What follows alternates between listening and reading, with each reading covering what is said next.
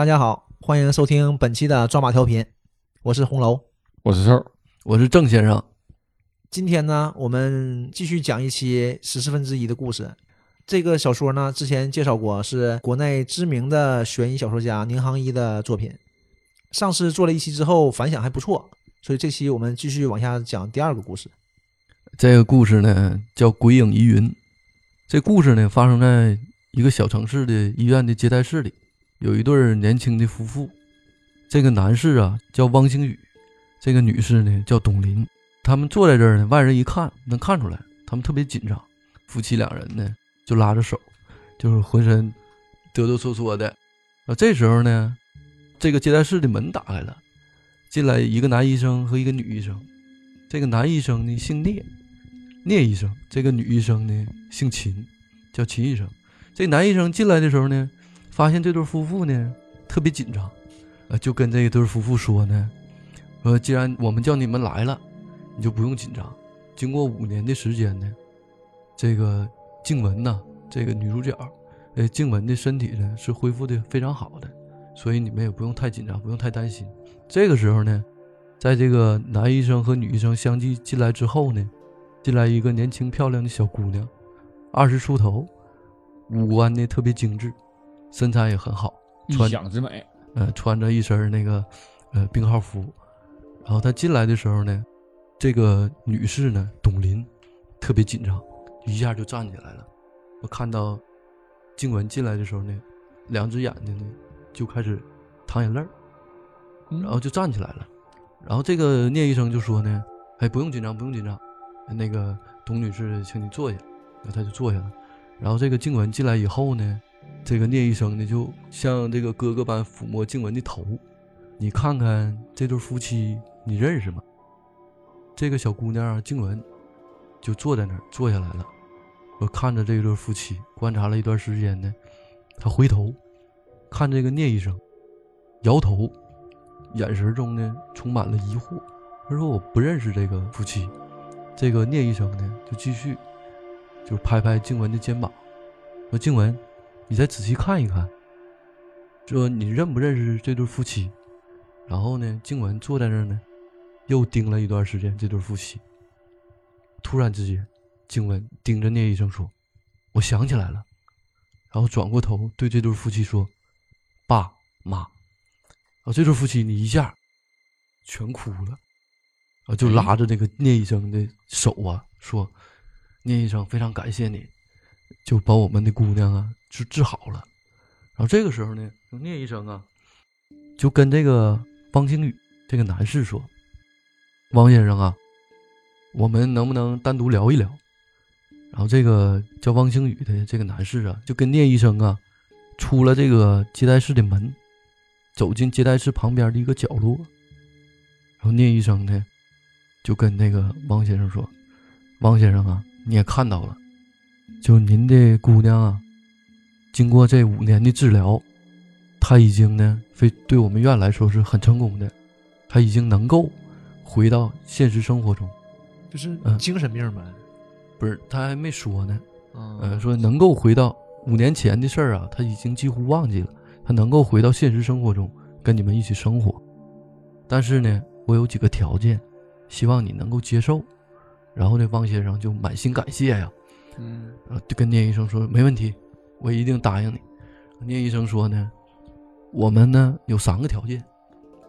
第一个条件呢，就五年前的事儿啊，我相信您和您的爱人呢，一生都不会想提起，因为呢，这个事儿呢对您两个人呢冲击也非常大。但是我相信您侧面的也了解到，一个精神病患者，他复发的几率是非常大的。所以呢，我们在静文出院以后，开了一些药，这药呢是几个月的用量，希望你呢能够每天的时候为你们的女儿啊服药，不然的话呢，她有可能复发。第二个条件呢，就是精神病患者的复发呀是有诱因的，所以呢，五年前的事儿一丝一毫，我希望你们呢不要让你们的女儿接触到。别聊了啊，然后这个汪先生啊，就就点头说：“我一定做到。”第三个呀，我希望您呢，能经常跟我们保持联络，我们定期互相沟通。复查什么的。对，如果这个静雯呢有任何问题的话，你们一定要跟我打电话。然后这个汪先生啊，就跟这个聂医生说没问题。夫妻二人呢，就带着他们的女儿，就高高兴兴的办理出院手续。他们就开着车，就离开了这个嵩山精神病医院。哦，嗯，然后这一路上呢，这个静文呢，五年来突然之间离开他熟悉的环境，离开精神病院，啊，就五年都没出医院呗。五年都他在这个医院里待五年了，啊，他突然呢对这个城市呢特别陌生，但是他莫名的有一种熟悉感觉，他的家呀不在这个汽车的行驶这个方向，他就问他妈说妈，我们这是要去哪儿啊？然后他妈就跟他说呀：“静文呐，你不知道，在你出院的头三个月呀，我们已经在一个特别好的新小区，购置了一栋新的房子，搬家了，搬家了。啊，就是为了和以前做割舍呗。对对啊，就是说这这父母也真行了啊，对，是我们希望呢，就是你不要回想起五年前的事儿，所以呢，我们整个置办了一个新家，所有的家具，所有的东西都是全新。”然后静雯呢，听到这个事儿以后呢，也觉得很开心。然后这个汽车呢，就缓缓开到了一个新小区。这个小区呢，景色非常好，然后空气呢也很新鲜，环境特别好。慢慢呢，就开到了一栋楼前。这一楼它有个小花园，有一个车库。然后这个汪星宇啊，就把车停在这个车库的旁边了，然后就带着静文呢，还有他媳妇儿董林。进在了他这个新家了，然后静文一进这个家门呢，发现所有的东西都是全新的，非常高兴，布置也很温馨。啊，他就走进自己的卧室，他一进自己的卧室呢，一刹那之间，浑身感觉特别不舒服，有一种莫名的恐惧感，他不知道是什么原因，到瞬间呢，就消失了。这个时候呢，他就想，是不是错觉？因为父母呢，接回他以后呢，对他特别好，也很热情。然后这个新家呢，也是全新的，环境呢，这个小区也非常好。就他就全新，他他是不是看到什么玩意儿勾起来以前想法了？暂时还不知道。那这个时候呢，他就想啊，这可能是一个错觉，只是一瞬间的感觉，就觉得吧，他自己的毛病。过了一段时间呢，就到晚上了。他们三个人呢，他母亲就说呀：“静雯呐，你刚出院，我们三个人呢，我和你爸爸呀，也就等你等了好久。我们三个人呢，出去庆祝一下，去吃一顿大餐，去旁边的酒店。然后他三个人呢，就去酒店，点了一桌好菜，为静雯接风。席间呢，他们就点了一瓶葡萄酒，三个人呢，在那儿呢，边吃边喝边聊，就喝了一瓶葡萄酒。”嗯，这状态能喝酒吗？嗯，就基本上他这个病跟那个喝酒可能也没有什么太大关系。然后三个人呢吃完饭就慢慢的溜达回家了。溜达回家以后呢，他这个母亲呢就跟静文说：“静文呐，我们这一天呢也挺累的，你第一天回来早点休息，洗个热水澡，咱们就早点睡觉。”然后静文。就很也很高兴啊，说好的，妈妈就我们早点睡觉。然后静文呢，就洗漱完事之后，进卧室了。进卧室呢，他就躺在床上。他有个习惯呢，这五年来在精神病院里休息的时候，只要他一关灯，一躺床上，困意来的特别快，就睡着了。他以为呢还会有这种感觉，就一下躺床上就睡着了。结果呢，他失眠了。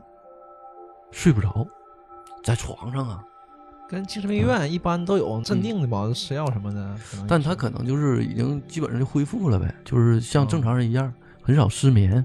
他年纪也小，可能这方面身体也没有什么困惑，所以他就是失眠了呢。他觉得特别奇怪，辗转反侧，他也睡不着觉。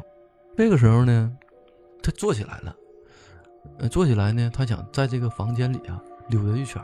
或者看看那个，因为白天很匆忙的就出去吃饭了，他想看看这个家具呀、这个新环境里啊，对，毕竟有什么是你的新环境，哎，对对，他的新卧室了，有什么东西？而他就在他一件件看这个新家具啊，审视这个新卧室的时候，突然之间，他的恐惧感又来了，嗯莫名的呢，就浑身发麻，浑身发抖，他就感觉这个房间里总有令他恐惧的事情。有人看着他是吧？当然，那那那那倒没有，他就是总觉得吧，一种莫名的恐惧感呢，总是从这个心里就升起来了，而且不太具象。而且他对这个感觉呢很熟悉，这个熟悉的感觉呢让他很恐惧，他也不知道因为什么，然后他就在他继续这个审视这个家具的时候啊，他突然看到了房间的正门对着有一个单人沙发，这个单人沙发呢是他喜欢的一个款式，是一个淡绿色的欧式沙发，他之前非常喜欢欧式沙发。他喜欢的颜色也是淡绿色的，他就走进这个沙发呀，他摸着这个沙发，突然之间，嗯，不知道因为什么，他看到这个沙发的底部开始有一股股的鲜血，就殷红的鲜血呀，流淌出来了。啊，不是你，你别一这样，哎，我吓我一跳。有殷红的鲜血呀，一股股的往外流。呃，尽管这个时候就特别害怕，然后他就往后撤的同时呢，这个双脚就绊在一起了，一下就跌坐在这个血泊里。跌坐在血泊里，同时他一抬头，看见这个淡绿色的欧式沙发上坐着一个人，一个没有头的男人。当时他看不清这个男人的长相，因为这个男人是一团黑影，他只发现他这个脖颈上没有头，瑟瑟的往外滚出一股股的鲜血。啊，这个是头被砍掉那种吧，头被头被整齐的砍掉了，说往外不是喷血那种瑟瑟的往外流血，流的满沙发满地都是啊。这个时候啊，他说啊，静雯就大喊一声，他就往后爬呀，然后爬的就很缓慢，过了十几秒钟，他的父母啊就冲了进来，说静文你怎么了？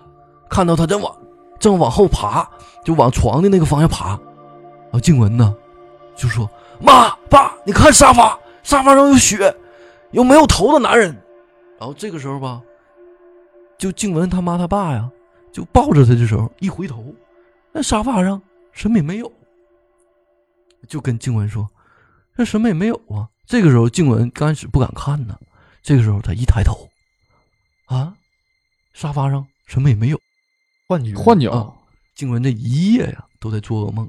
第二天早晨，他就走出自己的房间，走到客厅。走到客厅呢，他看到有满桌的早餐，都是准备的很好，非常丰盛。他母亲呢就跟他说：“静雯呐，这是我准备的早餐，赶紧吃早饭。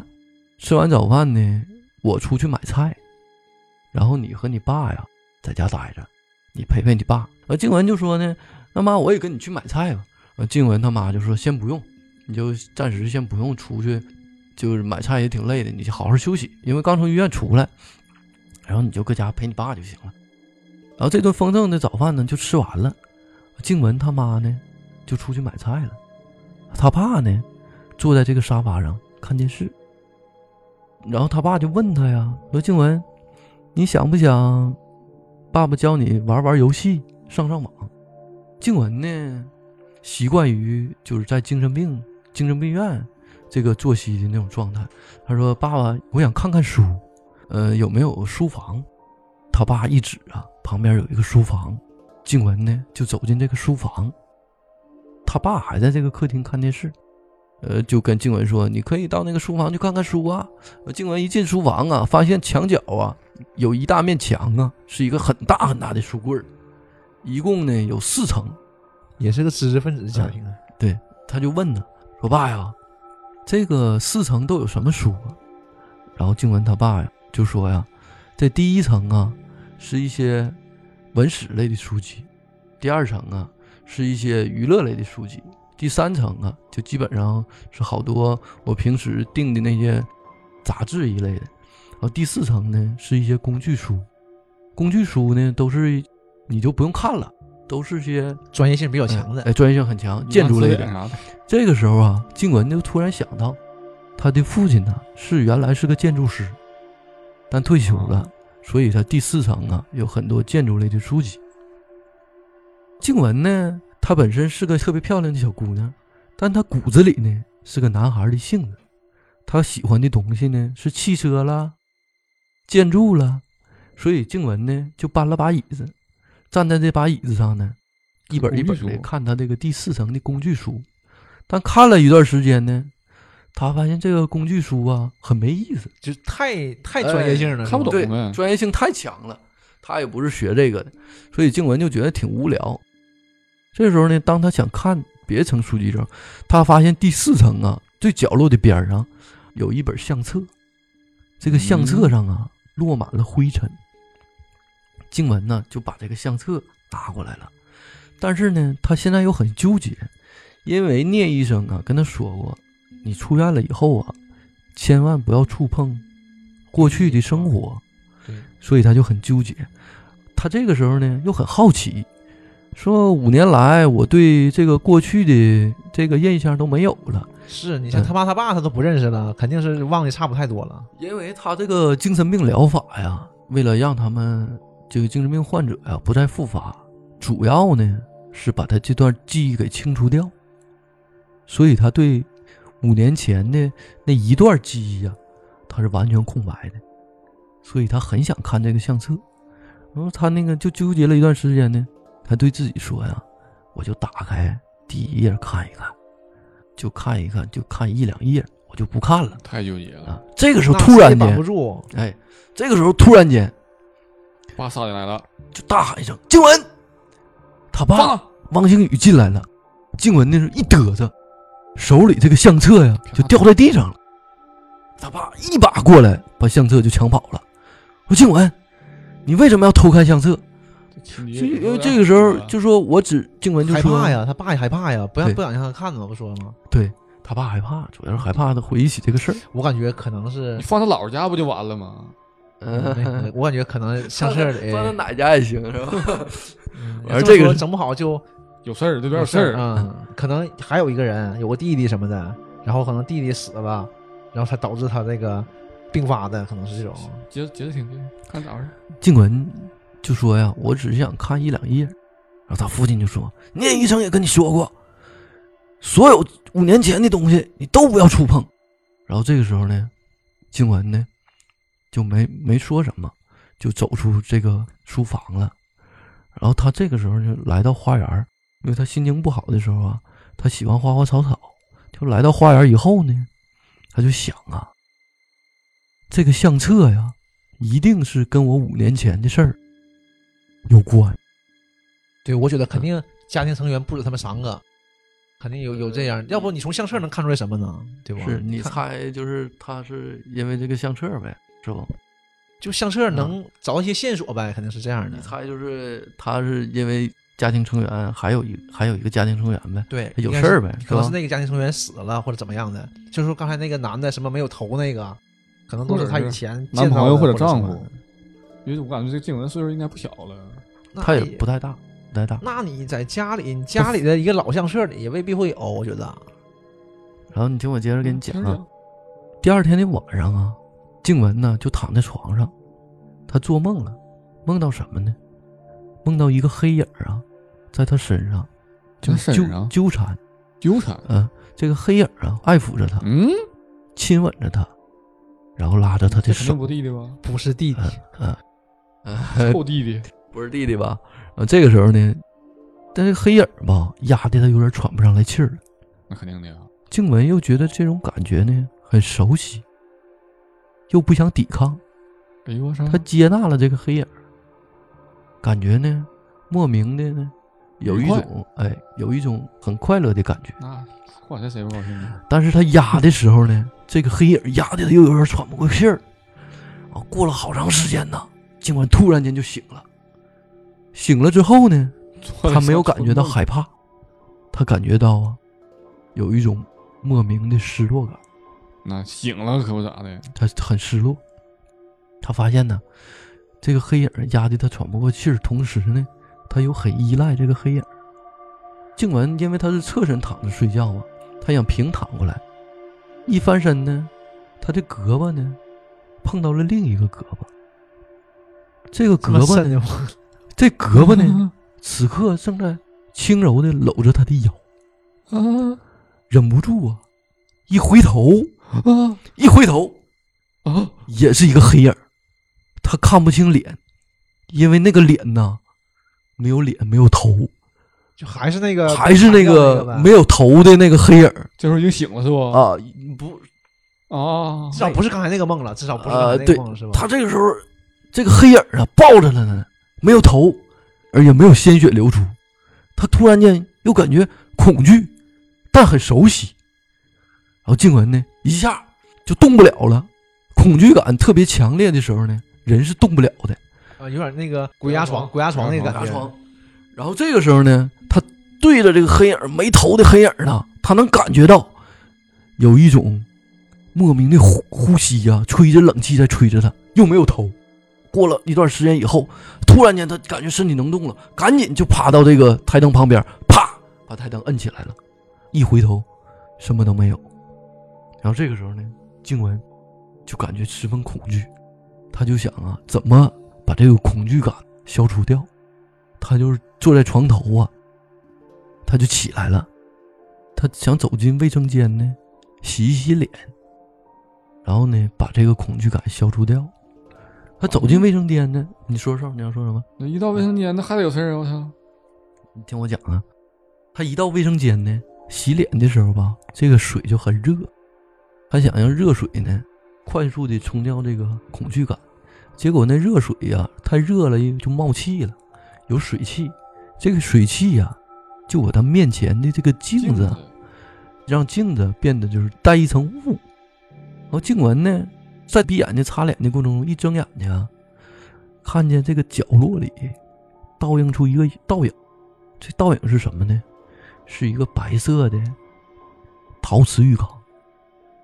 然后他就感觉这个陶瓷浴缸啊，底下有东西，然后他就在镜子里啊盯着这个陶瓷浴缸。突然间，这个陶瓷浴缸慢慢升起来一团黑影，是一个男人的头颅。这个头颅啊，特别恐怖，因为这个头颅啊，并不是两个空洞的这个眼睛，是有两个红色的发着红光的眼睛在盯着静文。这个时候，静文就特别害怕呀，全身恐惧感瞬间就袭来，他又一下就昏倒了，咣当一声就倒在这个浴室里了。又过了十几秒钟，他父母又冲进来了。他父母啊，听到这个浴室里有哐当一声，他就赶紧冲进来，就发现静文呢就昏迷了。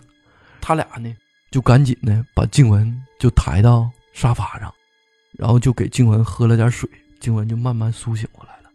这个时候，静文呢心里就冒出来一个感觉，这个房间里啊肯定有问题。啊，可能是房间的问题，不是他家的问题，是吧？不是新小区就是吧？就是他家的问题，啊，就是是新小区吗？新小区新小区所有的东西都是新的。死过人呗？还是问你们现在可以猜猜他是怎么回事？要么就是房子死过人，要么就是个小区地方不好，以前可能就是有什么乱七八糟东西。我感觉肯定还是跟他家这个事儿有关系。我感觉这个人像换过什么某某个零件儿，然后会引起原来的零件儿里里头一些记忆。记忆大师那种是吗？对，就或者是记忆混换换过。心？对对对对他一定会想。那没有人精神病，人有啥这个问题啊？完了换过脑子，我就接着给你们讲啊。换过内存，就 换过硬盘。第二天的下午呢，这个时候，静文呢就问他父母啊，说这个房间是不是有什么问题呀、完，静文他父母就说不可能啊，你是不是因为最近几天就是不习惯在这个新环境里啊，或者说太累了？而，静文他爸突然就想到一事儿，哎呀，姑娘啊，这个事儿啊赖我了，可能啊，我这几天没给你吃药。那个医院我天天吃药吗，那个医院带回来的药啊，他一天也没吃。这个时候呢，他爸爸就把这个药拿来给他服下去了。然后静文呢，就在心里想啊，因为在最后的一年里啊，他在这个精神病院里啊，他没跟父母说，他在这个精神病院呢，已经是不服药的了。嗯，他从来没有感觉到有这么恐怖的这种事儿，也从来没有失过眠。应该也是，要你天天晚上嗷嗷乱喊，那大夫也不能让你出院啊。是啊，然后嗯静雯呢，这个时候就开始怀疑，怀疑他的双亲呐、父母是不是有有没有骗他他，有没有事情瞒他，对周围的这个房间呢也产生了怀疑，对他的父母也产生怀疑。静雯呢，这性格稍微有一点孤僻，精神病患者嘛，对，一般精神病院精神病患者都这样嘛。然后他就回到自己的房间了，回到自己房间呢，就把门关上了，就自己一个人在房间里待着。然后当天晚上呢，静文呢还是失眠了，她几乎就每晚都在做噩梦。其实他本身这个时候呢，已经不知道他是睡着呢还是醒，还以为自己是醒着呢。然后他就突然呢听到床底下说一句话，说两个字。快来！然后这个时候，静雯呢，就一下就愣住了，她觉得是不是自己幻听了？但这个声音呢，又很熟悉。这个时候呢，她又听到一声轻呼：“静文，快来到下面来！”那他这时候呢，浑身就开始麻木了。浑身麻木的同时呢，有强烈的好奇感呢，驱使着他，身体已经不受控制了。他撑着床。把头探到这个床底下了，他想看一看，因为有什么，他身体是已经不受控制了。嗯，嗯，他并不是想看，但他身体已经不受控制了，他就好奇的把脑袋伸下去了，他发发现床底下一片漆黑。突然之间，一个黑影儿瞬间冲到他面前，一个黑色的头颅对他说：“脑袋了，说静文，快到下面来陪我。这个时候，一双手一下拉住他两个胳膊，往后抻，往床底下抻，一下给静文的就抻抻到床底下了。静文这时候啪醒来了，是一场梦。哇，这是托梦啊，这是什什么呢？这是然后，然后梦呗。你俩就分析分析吧。这个人肯定不是他弟弟，这也也不一定认识，我觉得可能就是就是这这个房子可能有什么问题，以前可能住过什么人，我觉得可能是出过什么事儿，沙发啥的地方啥的，浴缸那比如说别人家的事儿，那不一定知道他叫静文呢。那你这玩意儿，你你知道人家做没做那那个？首先得确定这这段这个记忆是不是他自己的。得了，你俩也猜不出来了。完事儿呢，你听我给你接接着啊讲。讲然后这个时候呢，静文就毫无困意了，这谁还能睡着啊？他并不想睡觉了。这时候，是啊，他就坐在这个他印了。坐在这个床上啊，就恐惧的就包围着他，他也不开灯，一整晚呢就这么在恐惧中度过了。第二天呢，找大夫啊！我擦，都这这片儿呢，她第二天呢一早就推开房门，还是满桌子丰盛的早餐。他母亲呢又一次出去买菜去了，他和他父亲呢又单独待在这个密闭的房间里。也就早上饭能宽宽心吧。哎，就一顿好饭啊。这个时候呢，他父亲和他一起看电视，然后他父亲呢就睡着了。完了，又然翻相册去了。静文呢，这个时候呢就发现角落里的父亲的手机在震动，嗡嗡嗡震动。然后静文呢刚开始也没当回事儿，父亲电话他也不想接，响了好长时间就撂了。然后又过了一段时间呢，电话又响了，嗡嗡嗡。静文呢就可能觉得这个人呢可能是有什么重要的事儿对，，有急事儿呗，哎可能他就把电话接起来了，拿到卫生间里，他怕影响到他爸爸睡觉。喂，您是找我的父亲吗？这个时候，对面呢略一迟疑，说：“静文，是你吗？”啊，静文说：“是我呀。”他听出来了，是聂医生。啊啊哎呀大夫回访了，吓一跳。对然后聂医生就焦急的跟他说呀：“静文，你现在怎么样？”然后静文还没等说话呢，然后聂医生就说：“你知不知道，这几天以来，我给你的父亲打了几十个电话，但你父亲留给我的电话号码是一个空号。我通过了关系找到你父亲以前的单位，好不容易才找到你父亲这个手机号。然后静文就说：“那我父亲为什么不接电话呀？为什么不给你留联系方式啊？”然后聂医生这个时候就说：“呀，我昨天呢跟你父亲终于打通了，打通电话了。你父亲呢，很显然并不愿意跟我多聊，也不想让我知道你的情况。”这个时候聂医生就说：“呀。”静雯呢？你听我说，现在这个情况啊非常不对劲，你一定要把真实的这几天发生的事儿跟我说。这个时候，静雯就恍然大悟了，就跟聂医生说呀：“说聂医生，那么接下来我就把这几天发生的事儿一点一点的告诉你。”突然间，他爸出现在后头，一把夺过手机，说：“静文，你为什么要私自接我的电话？”静文这个时候。又默不作声，就离开了这个卫生间。这个时候就心灰意冷了。他发现，父母完全就是在欺骗他。这里边有事儿啊！又过了一段时间呢，到了周末。周末的时候呢，这天早晨，静文走出这个他的房间了。突然间，他就一愣，他发现他的父母啊，汪星宇和董林，穿戴整齐。眼神木讷，神情非常呆滞，嗯，坐在沙发上。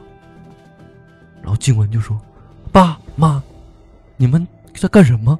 他妈这个时候没回头，他父亲慢慢的转过头，对静文说：“我们在过纪念日，你们在过什么纪念日？”他爸就说：“你忘了吗？今天是九月十二号。”这个时候，静文就很木讷呀。那九月十二号，他很迷茫，他就一点点想啊。九月十二号，九月十二号，突然间，全想到了。我想起来了，我想起来了，我想起来了。九月十二号，这个时候他所有的记忆全回来了。这个时候，木讷的父母慢慢的转过头，你想起来了吧？你想起来了吧？场景就一变换。这个时候，这个场景就结束了。变换到八年前，八年八年不五年前吗？八年前，八年前呢，静雯是一个特别漂亮的年轻，一个理工大学上学的大学生。嗯，在这个大学生活中啊，他因为初中的时候有过精神病史，所以他并不接纳任何人的追求。因为像她这种特别漂亮的，就是相当于校花吧，很多男人追她。他在无意中呢，他遇到了同样阳光帅气的一个小男生，叫汪洋。汪洋呢也听说了，她是特别难追的一个女孩，但汪洋呢在校园中创造种种机会接近晴雯，慢慢呢，两个人呢就在一起相爱了。但是有一次呢，在汪洋精心安排的约会之后呢，回到校园，突然间呢就吻了静雯，静雯一把把汪洋推开了。跟谁俩呢？说汪洋，以后我们不要再见面了。然后汪洋就特别迷茫啊，就赶紧追上去说：“静雯，静雯，你一定要听我说，说我并不是故意的，为什么会这样呢？就因为这个事情，呃，我向你道歉。但就因为这个事情，我们分手了。因为什么？这个时候静雯呢就袒露心声了，说我是一个孤儿。但是汪洋说，孤儿又怎么了？孤儿难道不能谈恋爱吗？孤儿啊。然后汪洋说。呃，我刚才落了一步哈，就是说，八年前呢，这个姑娘叫郭静文，在这个南方的理工大学上学。叫郭静雯。郭静文，我靠，那是他南方的父母吧？嗯，对呀，那是南方的。我操！然后你听我说呀，然后那个汪洋就说呀，那你这个是孤儿就不能结婚吗？不能恋爱吗？然后静文就说呀，你不知道，我还有精神病史。虽然现在我已经痊愈了，但是我并不想给别人带来负担。汪洋有点自卑呗。对，汪洋说：“静文，我会爱你一辈子的，我会永远爱你，你不要担心。”然后这个时候，两个人就彻底相爱了。过了一段时间，大四的时候，快毕业了，汪洋就说：“呀，静文，这个周末呀，你跟我回我家，见我的父母。”静文就说：“因为他很自卑嘛，说你的父母能不能接纳我呀？”然后汪洋就说：“你放心，我父母啊一定会很高兴，我为他找了这么漂亮的儿媳妇。结果周末呀，静文就跟汪洋回家了。但是他的父母啊，表露的状态呢，恰恰跟汪洋说的完全相反。因为他是一个孤儿，他的父母啊特别瞧不起他。家长一般都挺抵抵触这种的。对，静雯呢，最后就因为有一个借口啊，因为他也待不住了，就赶紧走。汪洋就追出来了，追出来追到校园里呢，就给静雯送回去。回头呢，他回家就跟父母大吵一架，说你们为什么这样对我的女朋友？因为汪洋性子吧，从小也是娇生惯养。他父亲就说呀：“你看，他连个父母都没有，未来呢，你们也没有依靠。你想不想跟我上回跟你提那个局长的千金，跟他多交流？为什么你们见一面之后就不交流呢？”汪洋说：“我只喜欢静文，我这辈子就只爱静文，我一定要跟她结婚。”后来呢，汪洋的父母就妥协了。但是对静文，只有一个要求，就是告静文，说在结婚之后啊，你得把姓改了，郭静文呢改成汪静文。这个时候呢，汪洋提出来的时候呢，父母没有在场，静文呢就说：“这不就是难为我吗？只有古代的时候啊，对，才有这种事儿，对，你就入男尊女卑的时候才有这种事儿。”汪洋呢，这个时候一听也感觉到了，我靠，这不是父母刁难静文的吗？然后就回家跟他父母大吵一架，又干一架。但这个时候静文呢，就说了：“汪洋啊，这个事儿就这么办吧，别说我为你改姓了，我就算为你折了一条腿，掉了一只胳膊，只要你一辈子爱我，我都愿意嫁给你。结婚之后，终身的，呃，然后毕业之后啊，小两口啊就结婚了。结婚以后呢，突然间有个问题，静雯呢。”被派到一个汽车销售公司，汪洋呢去派到一个贸易公司。汪洋在这个贸易公司呢做的风生水起，那经常啊陪客户吃饭喝酒，干销售嘛，哎，你正常。那这个时候他就发现静雯有点不对劲，他特别就是在乎汪洋在外头的时间，就只想汪洋下班就回家。最后到什么程度呢？静雯每隔十分钟就让汪洋给自己打个电话。后来，汪洋一段时间以后就发现静雯有点不正常，甚至呢，这精神是有点问题。是，甚至呢，再加上孤儿，有一些，对静雯产生了一些厌恶的情绪。嗯，然后呢，突然有一天，静雯得出差了。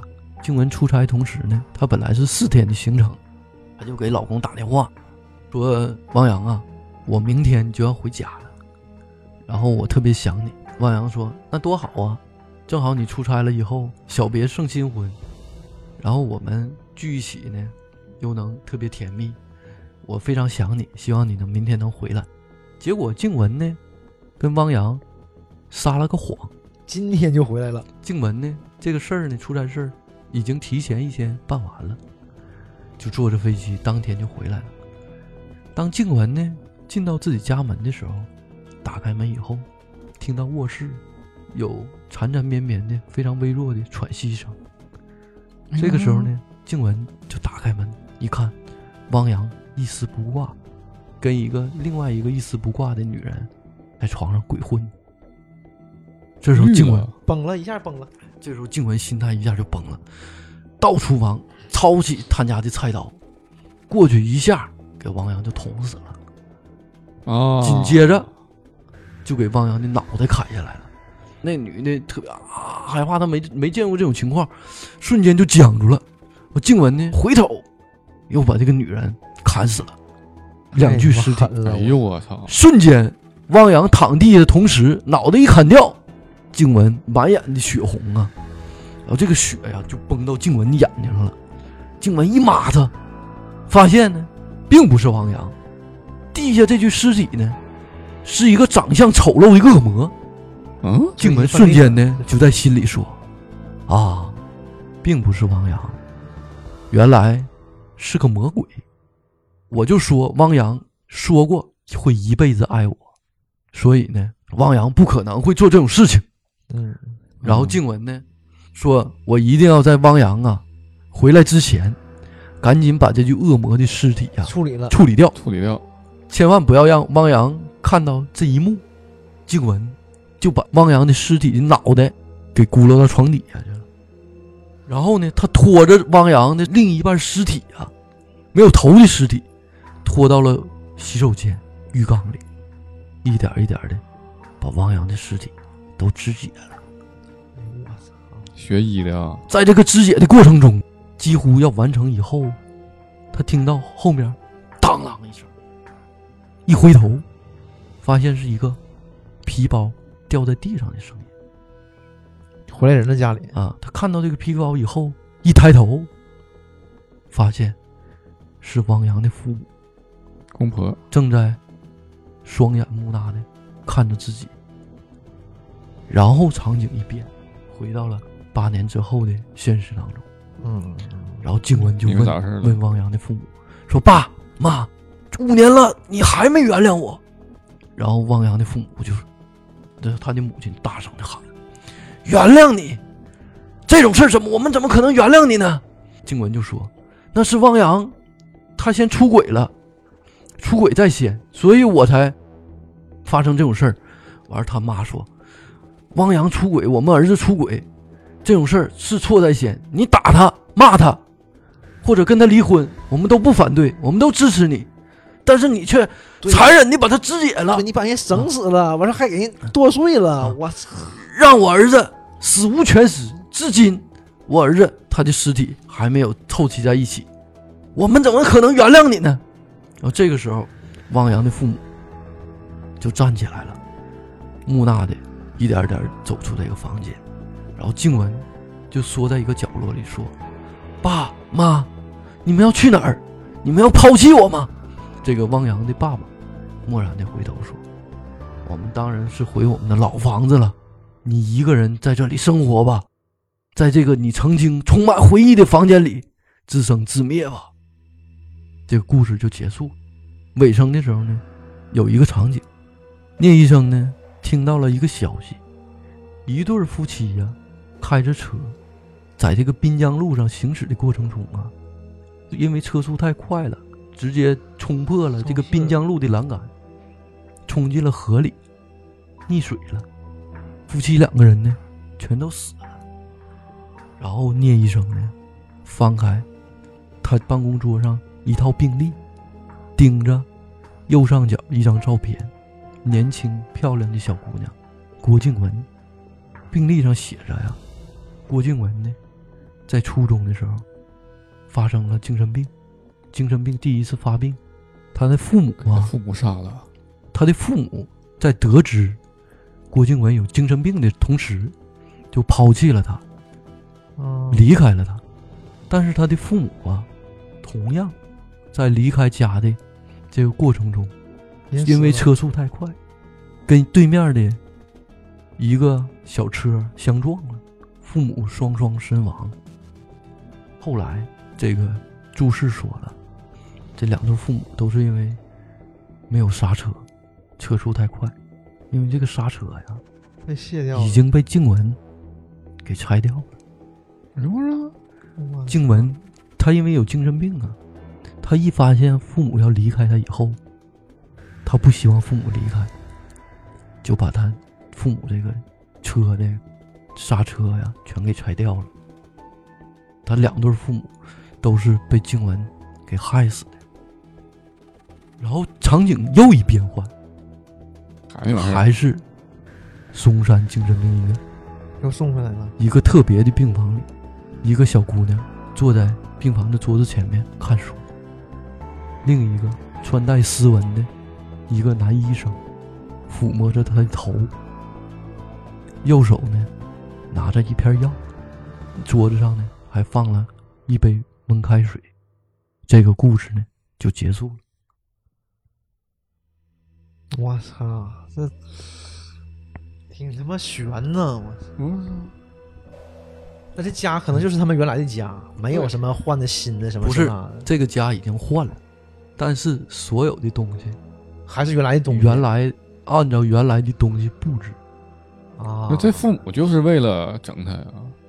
当然了，对呀、那你把我儿子整成这样了，父母就是为了让他勾起回忆，让他陷入到痛苦当中。哎呦我去，他，嗯，他把他儿子肢解了嘛。对，而且就嗯真的，我怎么可能原谅你？怎么可能原谅你呢？对吧？是你说离婚，像刚才说的，你说离婚，你怎么的，我们都支持你，没毛病，对吧？但是你你整死了，你这就夸张了，然后还肢解了，我，这个故事还是我这故事挺挺瘆人呐，血腥的，口味挺重的。嗯，挺瘆人的这个，我靠，这个原来呀，我在看完这个故事啊，我就有一种感觉，我说这个故事要单独拿出来，不在这个十四分之一这个小说，因为十四分之一小说吧都是悬疑，对每个人讲完呢都要有有因有果。